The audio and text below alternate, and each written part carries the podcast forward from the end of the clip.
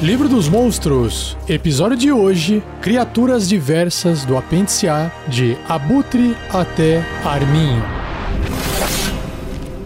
Regras do DD 5E. Uma produção RPG Next.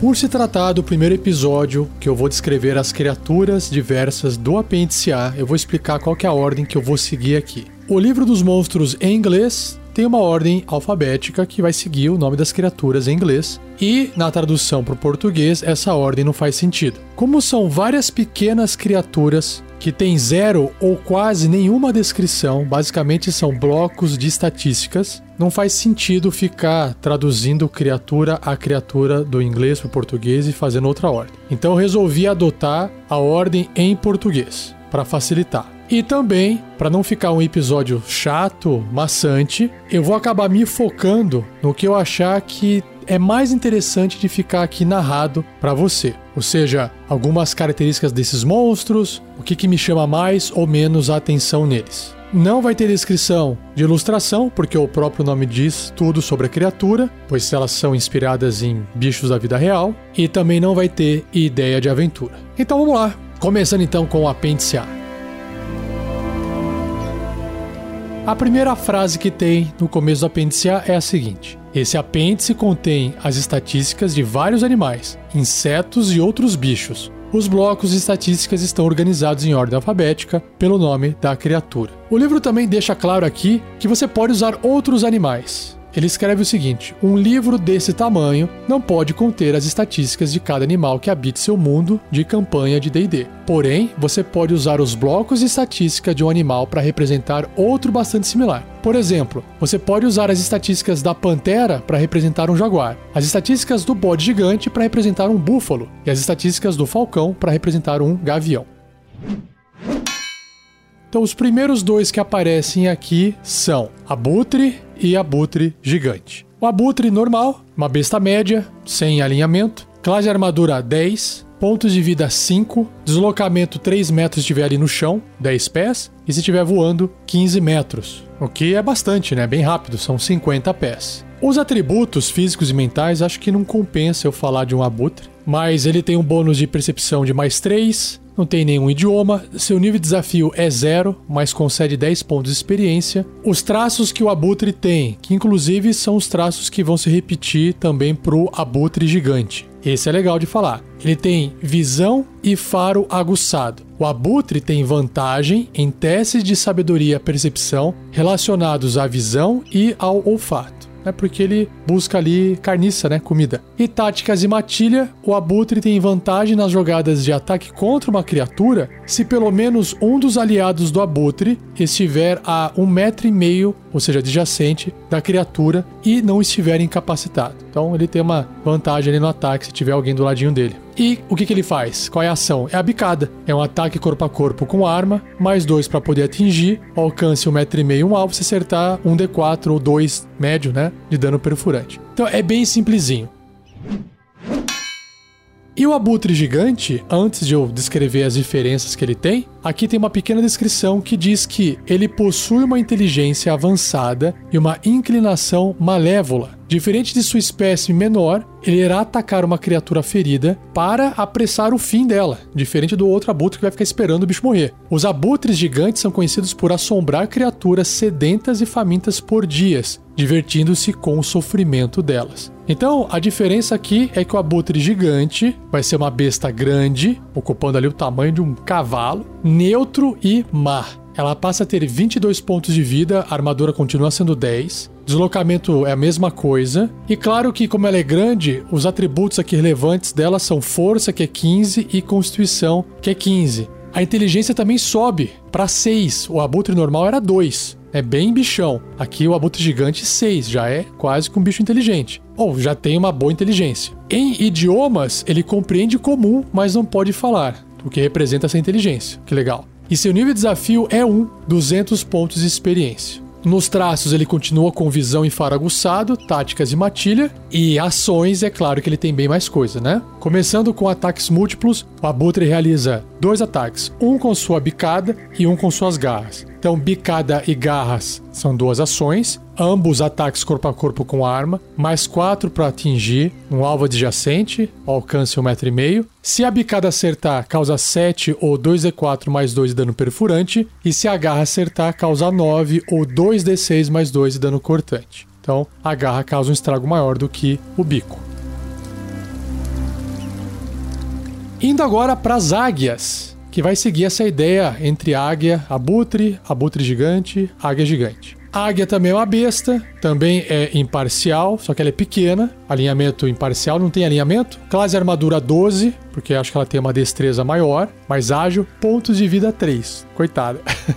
Deslocamento mais rápido que abutre. No chão continua sendo de 10 pés, 3 metros, mas agora voando 18 metros, 60 pés. Então, numa corrida ali, ela ganharia do abutre voando. Em atributos, o que é importante aqui destacar é a destreza dela, que é alta, que é 15. Os outros atributos, por ser um animal pequeno e frágil, são baixos, né? Inteligência 2. E a sabedoria, que eu esqueci de comentar antes, sabedoria sempre vai ser um valor mais alto, que representa, imagino eu, o instinto do animal. E aí, essa sabedoria mais alta, né? Tá sendo repassada para as perícias, então tem percepção de mais 4, e aí o que concede a ela uma percepção passiva de 14, não tem idioma, nível de desafio 0, então todos esses bichos aqui acho que vão ser nível de desafio 0, e concede 10 de XP. Por que, que concede 10 XP? Porque ela tem como atacar e tem como matar alguém, nem que seja devagarinho, né? E aí ela tem um traço, que esse traço também vai ser da águia gigante, que é a visão aguçada. A águia tem vantagem em testes de sabedoria, percepção relacionado à visão. O abutre também tem relacionado ao olfato, lembrando. Então, aqui da águia perde um pouquinho, é só a visão dela que tem essa vantagem. E na parte de ações, ela ataca com a garra, que é um ataque corpo a corpo com arma, mais 4 para atingir um alvo, se acertar, 4 ou um D4 mais 2 de dano cortante.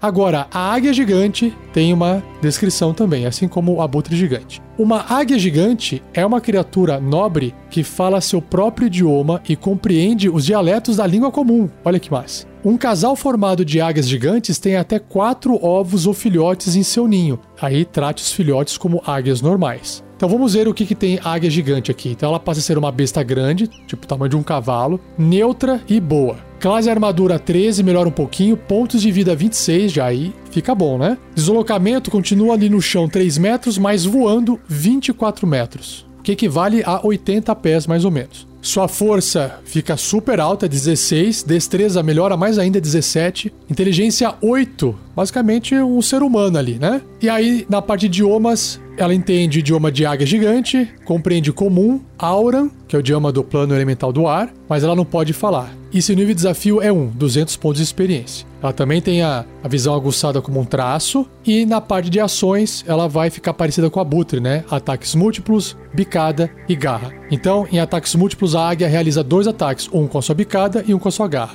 A bicada e garra são ataques corpo a corpo com arma, mais 5 para atingir, que se comparado com a Butre é um pouquinho melhor, ao invés de mais 4, né? Mais 5. Se acertar esse alvo, a bicada causa 6 ou 1d6 mais 3 de dano perfurante, e se acertar com a garra, causa 10 ou 2d6 mais 3 de dano cortante. Então, nesse aspecto, é bem parecido. Até lembra um pouco assim que a águia gigante e a butre gigante são inimigos opostos ali, né? Um do bem, um do mal. Mas são bem parecidos.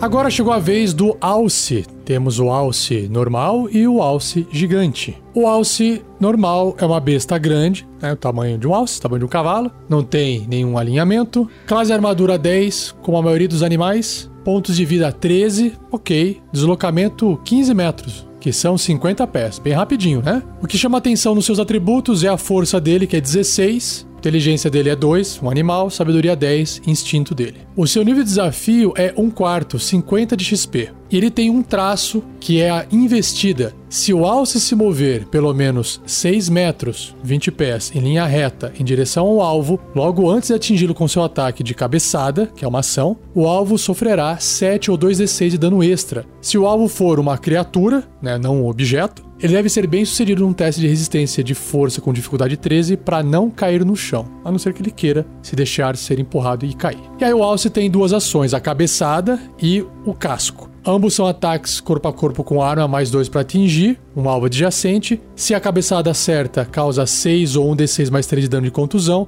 E se o casco acerta, causa 2d4 mais 3 de contusão, que a média disso é 8. Indo agora para o alce gigante, tem uma pequena descrição que diz que o majestoso alce gigante é raro ao ponto de sua aparição ser frequentemente ligado ao prenúncio de um evento importante, como o nascimento de um rei. Lendas contam que deuses que assumiam a forma de alces gigantes para visitar o plano material. Muitas culturas acreditam, por isso, que caçar essas criaturas é um convite à ira divina. Então, o alce gigante passa a ser uma besta enorme, Vai ocupar 3 por 3 quadradinhos ali no tabuleiro. Mesmo espaço que um gigante ocupa, só que ele não é tão alto assim, né? Classe armadura 14, já subiu legal, uma armadura natural. 42 pontos de vida e deslocamento 18 metros. 60 pés, mais rápido. Sua força vai até 19, destreza 16, olha só. Inteligência 7, uma boa inteligência para um bicho ainda. Sabedoria 14, então melhorou o alce absurdamente, né? Na parte de idiomas, ele tem lá o idioma do alce gigante, ele compreende comum, élfico e silvestre, mas não pode falar. O seu nível de desafio é 2, 450 pontos de experiência. A investida é a mesma habilidade do alce normal, causando o mesmo dano. Então não vou repetir aqui. Ele continua dando cabeçada e fazendo ataque com casco, causando também o mesmo dano. Aranha. Aranha normal e aranha gigante. Aranha normal é uma besta miúda, também não tem nenhum tipo de alinhamento. Classe de armadura 12, 1 um ponto de vida. deslocamento de 6 metros, o que é rápido para um bichinho miúdo, né? 20 pés, e escalada também, os mesmos 6 metros 20 pés. Em atributos, o que é importante aqui é a destreza, que é 14, porque o resto é tudo super negativo aqui. Inteligência 1, você tem uma noção, e sabedoria, que é o instinto ali, 10. O resto é quase zero. Ela tem sentidos de visão no escuro de 18 metros, 60 pés, e seu nível de desafio é 0, 10 de XP. E aí os traços são a parte mais importante, né? Ela tem a escalada aracnídea, que permite ela escalar superfícies difíceis, incluindo tetos de cabeça para baixo, sem precisar realizar um teste de habilidade. É uma aranha, afinal, né? Ela tem um sentido na teia, que é outro traço. Quando em contato com uma teia, a aranha sabe a localização exata de qualquer outra criatura em contato com essa mesma teia. E ela tem o traço de andar na teia, que ela ignora restrições de movimento causadas por estar numa teia. E a ação que a aranha tem é uma mordida, que é um ataque corpo a corpo com arma, mais 4 para atingir uma criatura adjacente, se acertar causa 1 de dano perfurante e o alvo deve ser bem sucedido num teste de resistência de constituição com dificuldade 9 ou sofrerá 2, que é um D4, dano de veneno. Então essa é a aranha, muito legal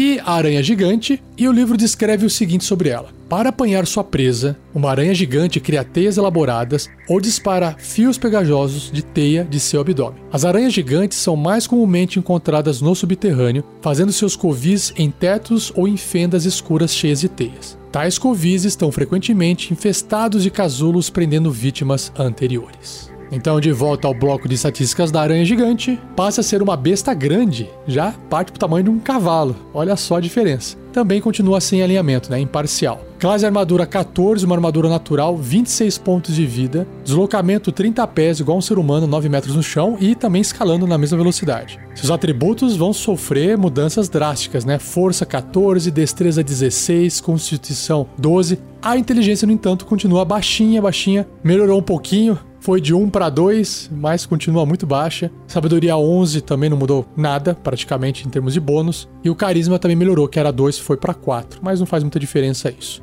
Ela passa a ser mais furtiva, tem um bônus maior aqui de mais 7. Passa a ter percepção às cegas de 3 metros, que são 10 pés. Visão no escuro continua, 60 pés, 18 metros. Não tem idioma também, mas o seu nível de desafio agora é 1, 200 de XP. Os traços da aranha gigante continuam iguais, escalada aricnídea, sentido na teia e andar na teia. Não muda nada, ela só ficou gigante mesmo. Agora, na parte de ações, aí ela tem não só a mordida, que tem uma descrição maior, mas tem também a teia. Olha só que legal. Mordida é um ataque corpo a corpo com arma, mais 5 para atingir uma criatura adjacente. Se acertar, causa 7 ou 1 D8 mais 3 de dano perfurante. E o alvo deve realizar um teste de resistência de constituição com dificuldade 11, sofrendo 9 ou 2 D8 de dano de veneno se falhar nesse teste, ou metade se tiver sucesso. Se o dano de veneno reduzir esse alvo a zero ponto de vida, o alvo estará estável, porém envenenado, por uma hora e paralisado enquanto estiver envenenado dessa forma. Porque ela vai depois comer essa criatura, né? E a teia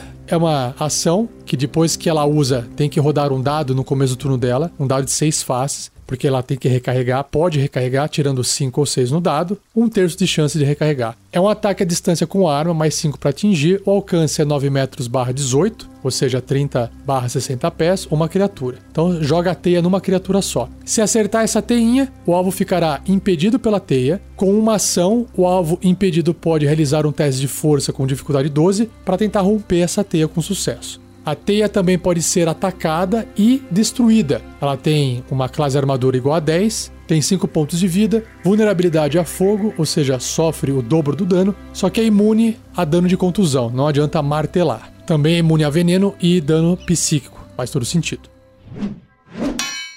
Continuando ainda com as aranhas, a próxima aranha é uma aranha interplanar, que o livro descreve o seguinte sobre ela. Uma aranha interplanar possui a habilidade mágica de entrar e sair do plano etéreo. Ela parece surgir de lugar nenhum e rapidamente desaparece após atacar. Ela se movimenta no plano etéreo antes de voltar para o plano material, fazendo parecer que ela pode se teletransportar. Que bacana. E no seu bloco de estatísticas diz que ela é uma monstruosidade grande, tamanho de um cavalo, só que agora não é mais uma besta, é uma monstruosidade, também sem alinhamento. Sua classe de armadura é 13, uma armadura natural, tem 32 pontos de vida. Deslocamento é igual uma aranha gigante. 9 metros no chão, 9 metros escalando nas paredes. Em atributos físicos e mentais, também é bem parecida com a aranha gigante, força 15, destreza 15, só que o que chama atenção aqui é a inteligência, que de 2 da aranha gigante, que era um bichão, agora passa a ser de 6. Então já tem uma inteligência, né? Mas mesmo assim, isso não concede a ela nenhum tipo de idioma. Ela não compreende nenhum idioma. Ela tem visão no escuro de 18 metros, 60 pés, e seu nível de desafio é 3, 700 pontos de experiência. Então, o bicho mais forte até agora, né?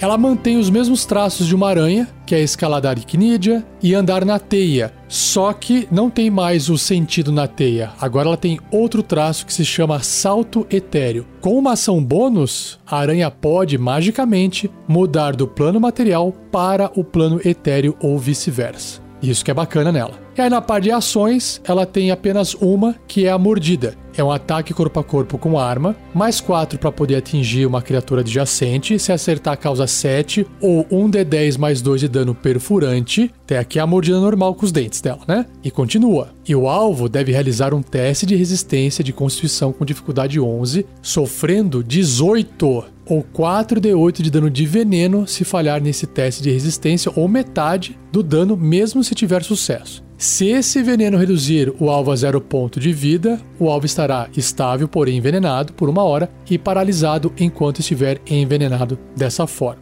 Então, é o mesmo tipo de mordida da aranha gigante, só que causa um dano maior, principalmente por causa do veneno, que é o dobro do dano. A última aranha do livro é a aranha lobo gigante que o livro descreve assim: ó. Menor que uma aranha gigante, a aranha-lobo gigante caça sua presa em terrenos abertos ou se esconde em tocas ou fendas, ou em cavidades cobertas por escombros. No seu bloco de estatísticas diz que ela é uma besta média, então do tamanho ali de um ser humano ocupando um quadrado no tabuleiro que é um espaço de um metro e meio, cinco pés. Também não tem alinhamento. Classe armadura 13, pontos de vida 11, deslocamento 12 metros, 40 pés, tanto no chão quanto escalando. Em atributos, força 12, destreza 16 alta, constituição 13, inteligência 3, um pouquinho maior do que uma aranha bichão normal. Ela tem uma perícia aqui, um bônus de perícia em furtividade, para poder simular que ela é boa em se esconder, né? De mais 7, percepção de mais 3. Ela tem percepção às cegas de 10 pés, que são 3 metros, e visão no escuro de 60 pés, 18 metros. Seu nível de desafio é 1 quarto, 50 de XP. Ela também tem a escalada aracnídea, sentido na teia e andar na teia, não muda nada. E a sua ação, que é a mordida, também vai fazer exatamente a mesma mordida do que a aranha gigante, só que vai causar um dano menor porque ela é menor também. Mas o mesmo lance do veneno, de deixar a presa ali paralisada, se zerar os pontos de vida, mesma coisa. Então, estatisticamente, o que muda nessa aranha em relação à aranha gigante é que ela é mais rápida e ela tem esse bônus de mais 3 na percepção que a aranha gigante não tem. Ambas podem se esconder da mesma forma, porque ambas têm furtividade mais 7, só que a aranha-lobo gigante ela tem essa percepção de mais 3, então ela tem uma chance maior de perceber suas vítimas, também por causa da percepção às cegas no sentido dela. A próxima criatura se chama Arbusto Desperto. É uma planta pequena e o livro descreve que um arbusto desperto é um arbusto comum que adquiriu raciocínio e mobilidade através da magia despertar ou mágica similar. E vamos ver se isso está representado nos seus atributos, né? Mas ela tem uma classe armadura 9, então é baixo a defesa dela, pontos de vida 10, deslocamento 6 metros, que é 20 pés. Ela é fraca, né? Força 6, destreza 8, é uma planta, constituição 11 e inteligência 10. De fato, é inteligente igual um ser humano. Sabedoria 10, carisma 6. Ela tem vulnerabilidade a dano de fogo, ou seja, vai sofrer o dobro do dano se pegar fogo, mas ela tem resistência a dano perfurante. Ficar enfiando a rapieira na planta não vai fazer muita diferença. Ela vai sofrer metade do dano. Idiomas, um idioma conhecido pelo seu criador. Ó que legal. E seu nível de desafio é 0, 10 pontos de XP. Ela tem um traço que se chama aparência falsa. Enquanto o arbusto permanecer imóvel, ele é indistinguível de um arbusto comum. Legal.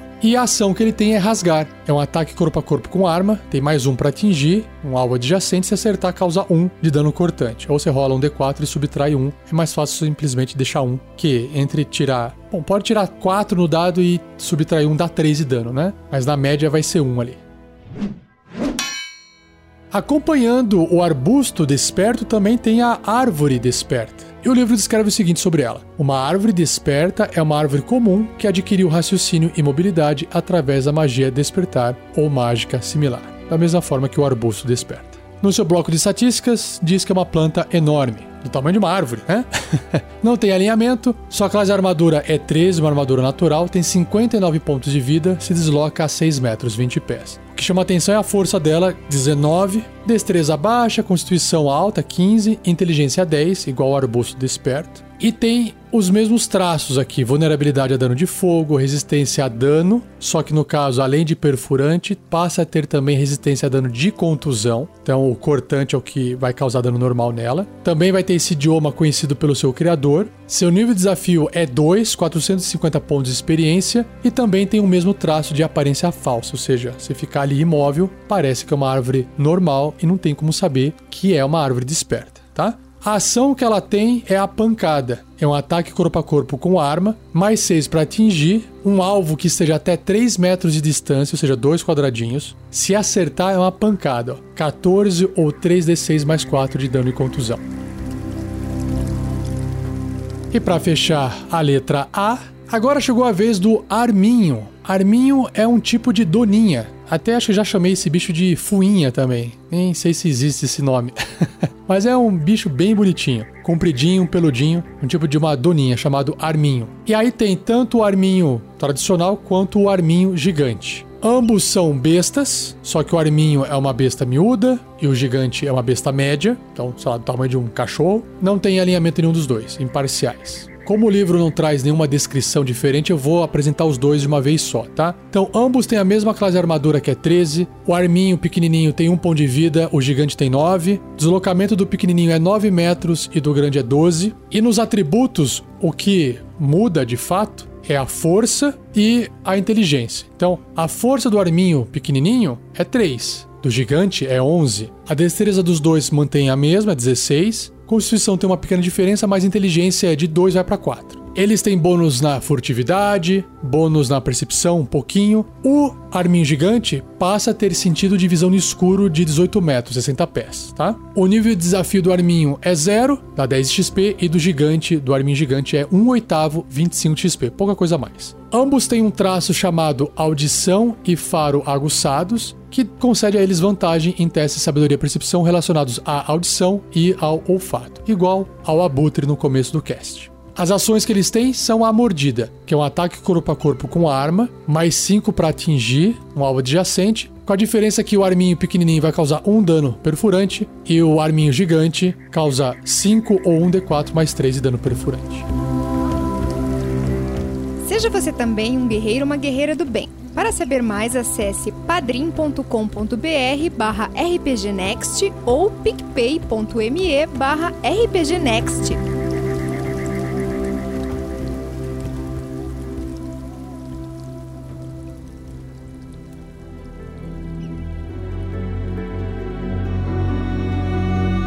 E assim eu encerro mais um Regras do D&D 5e. Espero que você tenha gostado desse formato, desse final de livro dos monstros. Vou seguir assim até acabar essas criaturas. Não se esqueça de compartilhar esse episódio, deixe o seu like, dê o joinha, agradeça ao editor Gleico Vieira Pereira. E se você quiser adquirir o livro, se você não tiver uma cópia desse livro ainda, temos um link de afiliado da Amazon no post desse episódio. Acesse, clique lá, veja se vale a pena para você ou não. Se você comprar através desse link, a Amazon nos paga um percentual. Ela tira do lucro dela e não cobra mais de você. Isso já ajuda também o projeto, tá bom? E não perca o próximo episódio, onde eu vou continuar apresentando essas criaturas diversas, começando com babuíno, letra B, indo até a centopeia gigante, ainda no meio da letra C. Beleza? Então é isso, um abraço e até o próximo episódio.